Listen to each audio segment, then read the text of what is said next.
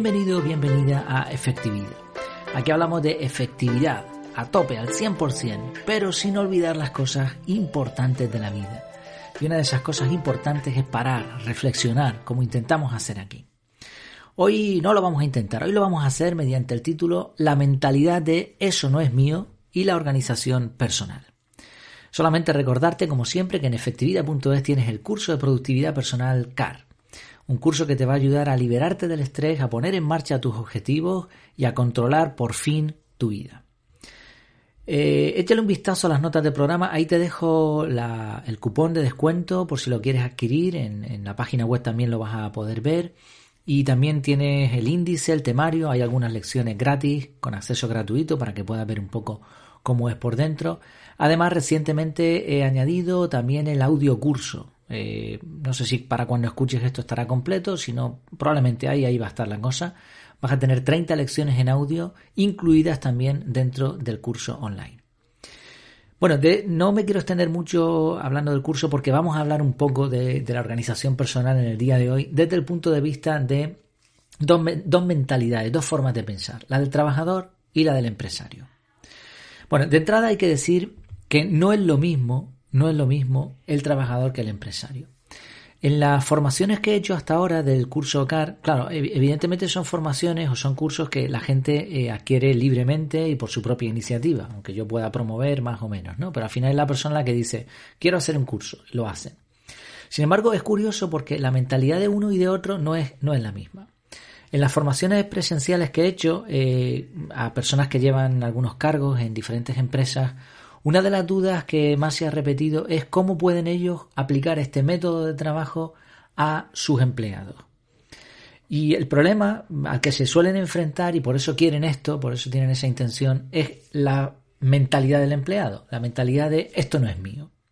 Como el empleado siente que no es dueño de la empresa y no se beneficia de los rendimientos que ésta genera de forma directa, llega a la conclusión de que tampoco es necesario o no le merece la pena tanto esforzarse. De entrada tengo que decir que esta mentalidad no solamente es perjudicial para el conjunto, sino también para la propia persona. Es una forma de pensar orientada a recibir, no a dar. Es como aquel que se sienta enfrente de la chimenea y le dice, ¿no? Tiene un montón de leña en las manos, se sienta en un sillón enfrente y le dice a la chimenea, hasta que no me dé fuego, no te daré leña. La vida no funciona así, la vida funciona más de dar y después recibir. Este es el orden correcto. Evidentemente, cuando tú estás trabajando para una empresa, tú das y recibes. Y la empresa debe también tener la misma mentalidad, dar más que recibir. Y cuando todos funcionan así, al final todos recibimos más incluso de lo que damos. Claro, evidentemente la empresa no es del trabajador, pero sí es cierto que si el trabajador se esfuerza, el conjunto avanza y todos se benefician. Lo lógico es que el trabajador se beneficiara también. Y en esto las empresas tienen que poner de su parte. O sea, si cada individuo progresa, esto beneficia a todos y si la empresa progresa, esto debería beneficiar a todos. Por otro lado, también hay que decir, y siendo consecuentes con la realidad, que no es lo mismo trabajar en una empresa que ser el dueño de una empresa. Entre otras cosas está la exposición al riesgo.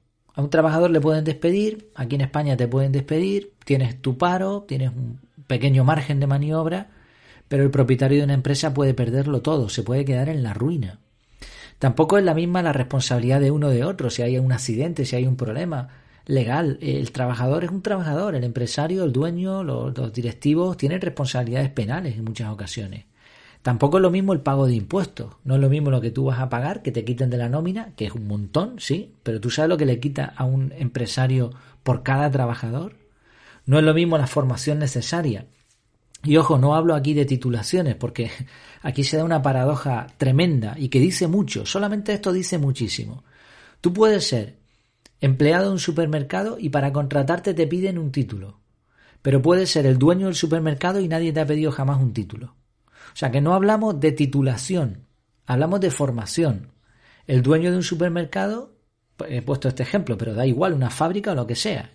Es que no tiene por qué tener título pero sí tiene que ser una persona que se ha formado y que tiene cierta experiencia en, temas de, productividad, en temas de, desarrollo, en temas de ventas, en lo que sea.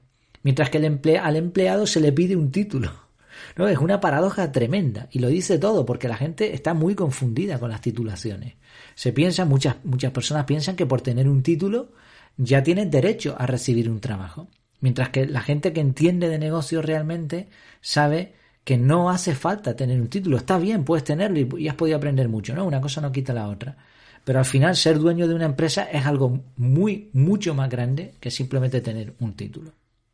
Así como vemos, el dueño de la, empresa tiene unos beneficios, pero también tiene unas responsabilidades y tiene que, tener también, eh, tiene unas necesidades ¿no? que cumplir. Mientras que el trabajador tiene otras. Y en base a lo que cada uno hace, pues también recibe.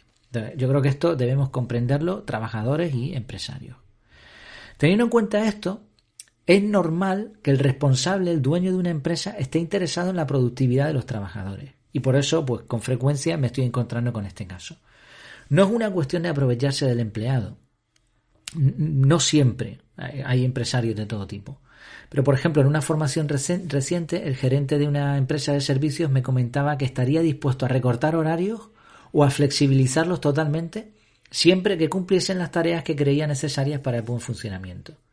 Y el dueño de otra empresa me comentaba también recientemente, es que si los trabajadores hicieran simplemente lo que tienen que hacer, a mí me liberaban de un montón de tiempo que podía dedicar a hacer mi trabajo y todos íbamos a, generar mucho más dinero.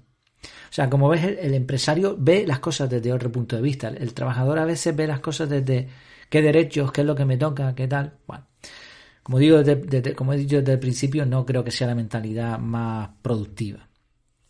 Además, ya creo que en general han quedado atrás los tiempos en los que un trabajador era valorado por la cantidad de horas cumplimentadas. Yo creo que ya mm, las personas inteligentes se han dado cuenta de que pasadas ciertas, ciertas horas de trabajo la persona no va a rendir mejor, sino al contrario. El presentismo, ese de no, tú tienes que estar aquí ocho horas, eso no sirve absolutamente para nada. Algunos estudios indican que el tiempo máximo de trabajo de una persona debería estar en torno a las seis horas con descansos, con descansos cada hora o depende, ¿no? De, evidentemente de la persona, esto es genérico. Personalmente yo pienso que en el futuro la cantidad de horas, el tiempo efectivo sobre todo de un trabajador va a ir recortándose. No solo está la cuestión del avance de la inteligencia artificial, de la robótica, que van a reducir las tareas mecánicas, sino también que las tareas que se solicitan en un empleado son o más mecánicas o más creativas. Si son más mecánicas, las puede hacer un robot. Si son más creativas, te va a exigir unas capacidades y no vas a poder estar ocho horas a ese ritmo mental. Y ahí en nuestros recursos mentales tenemos un problema de capacidad. Además, la cantidad de impactos diarios que recibimos, la responsabilidad familiar aumentada, el uso y sobre todo el mal uso de tecnologías, todo esto nos va mermando nuestras facultades y si no bajamos el ritmo de trabajo, al final no somos personas efectivas. Y bueno, ¿y qué decir de la situación actual, no?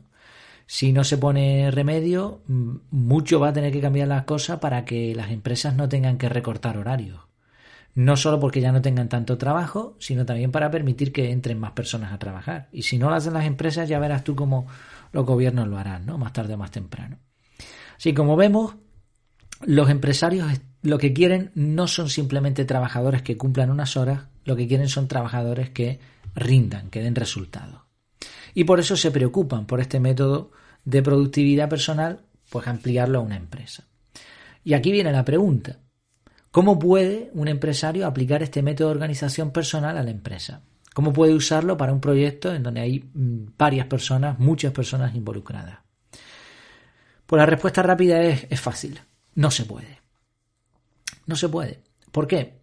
Porque como su propio nombre indica, es un sistema de organización personal.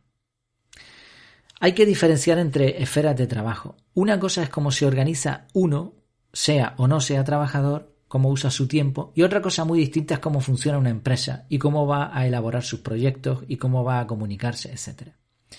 Además, cada persona es un mundo y va a necesitar métodos distintos. Una persona le puede encantar el método CAR, otra persona quiere GTD, otra persona quiere time blocking, otra persona quiere nada. Entonces cada persona es distinta. Precisamente una de las premisas del método CAR es la adaptabilidad, que pueda servir para muchos tipos de personas. Y de ahí que alguien pueda usar este método con una libretita de papel o con un gestor avanzado de notas como Evernote y, un montón de aplicaciones más.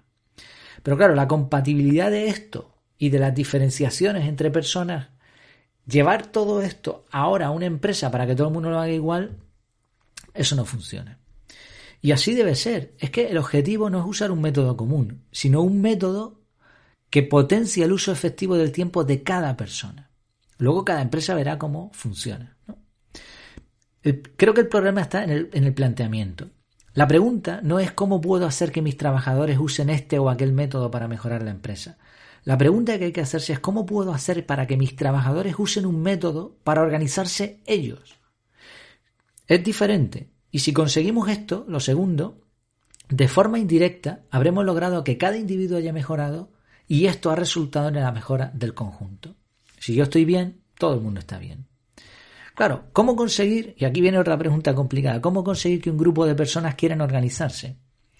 Pues aquí me viene a la memoria una anécdota que tiene que ver con el sol y el viento. Resulta que se, se retaron uno al otro a ver quién era capaz de quitarle antes la bufanda a un hombre. Había un hombre, un ser humano ahí con una bufanda y el sol y el viento dice, oye, pues a ver quién se la puede quitar antes. Entonces empezó el viento y soplaba y soplaba. Y aquel hombre, cuanto más frío sentía y cuanto más viento había, pues más se aferraba a su, eh, a su bufanda. Así que al final llegó el turno del sol y el sol simplemente calentó poquito a poquito y el hombre poco a poco fue dejando la bufanda hasta que al final se la terminó quitando el solito. Lo mismo sucede con este tipo de cosas. Hay que convencer a la gente, a tus trabajadores, de que si usan un sistema de productividad, le va a ir mejor. Pero no mejor para la empresa, mejor para ellos. ¿Cómo hacer esto?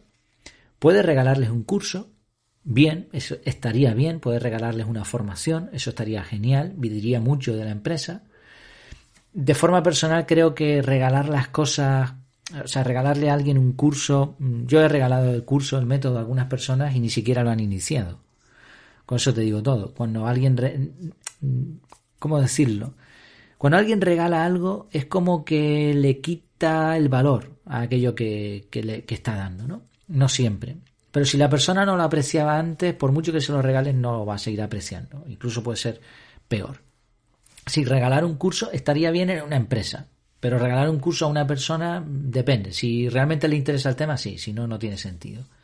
Obligarles a hacer un curso, mm, puedes hacerlo también.